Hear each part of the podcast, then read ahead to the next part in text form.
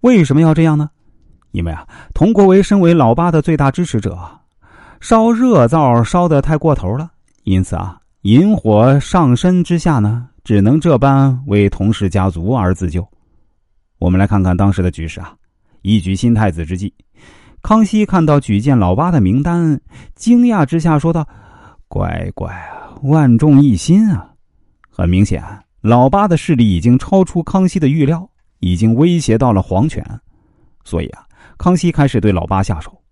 于是呢，就先从佟国维这个最大支持者身上寻找突破口。康熙叫佟国维跟他一起用膳，看似聊的是一些稀松平常之事，实际上呢是大有深意。首先，康熙问佟国维身体怎么样，然后说他们都老了，并且意味深长的说：“咱们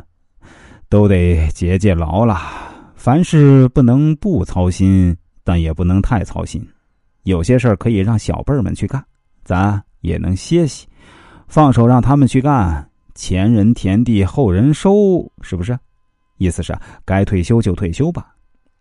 佟国维搞不懂康熙的意思，或者说假装听不懂，恭维的说：“这康熙不会老，自己还要伺候他一万年呢。”康熙见佟国维这样不懂的回答，又继续说：“那真是活这么长，挡了后人的上进之路。”人家也不答应，啊，俗话说得好啊，这个得该撒手时要撒手，该饶人处且饶人，意思其实已经很明显了。如果说之前是含蓄的话，那这番话相当于很明白的说，你老了，该退休就要退休。那同氏一族毕竟这么多年了，用康熙的话来说啊，就是与爱新觉罗一族啊休戚与共，所以啊。康熙说完让佟国维退休的意思以后，就补偿一般的让佟国维举荐一个你佟氏家族的小辈儿来当差，意思是你下去可以再安排一个人上来，也不会亏待你们佟家。佟国维于是就举荐隆科多，康熙直接让隆科多担任位高权重的九门提督。两个人精的饭局结束以后，佟国维自然清楚康熙叫自己退休。肯定是因为自己支持老八，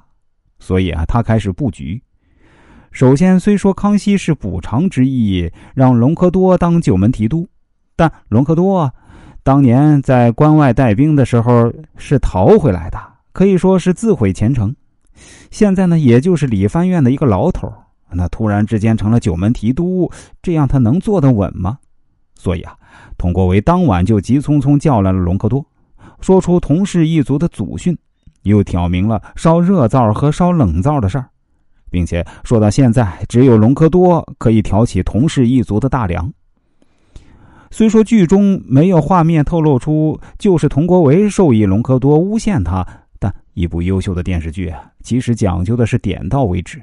不可能什么都要给你说的清清楚楚，不然就没那么精彩了，不然就没意思了。就如同现实中的为人处事一般。你不可能什么都知道的，很多事情就是要靠揣摩，选择对的方向才可以进步嘛。再结合我前文交代的那两点，所以说佟国维之所以让隆科多这样诬陷他，就是要以这种方式让隆科多立下大功，坐稳九门提督之位。